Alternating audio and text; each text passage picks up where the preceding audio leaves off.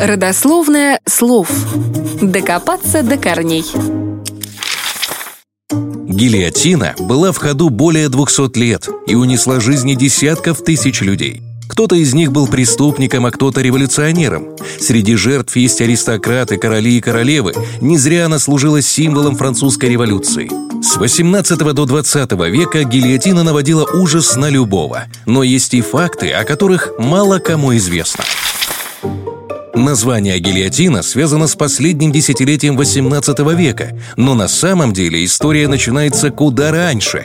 Подобные машины для казни существовали много веков. К примеру, устройство для обезглавливания под названием планк использовали в Германии и Фландрии в средние века, а в Англии был скользящий топор, которым голову рубили еще в античности. Вероятно, французская гильотина была создана по мотивам двух устройств – итальянского маная времен Возрождения и знаменитой шотландской девы.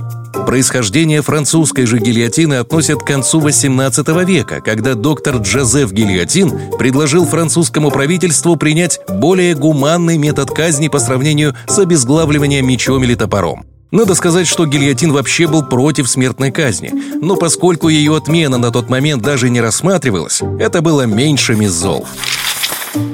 Впервые устройство было использовано через несколько лет, и к ужасу создателя сразу же обрело в народе название гильотина. Гильотин безуспешно пытался дистанцироваться от изобретения – Члены его семьи даже обращались к правительству с петицией изменить название гильотины, но им было отказано. Тогда семья изменила свою фамилию.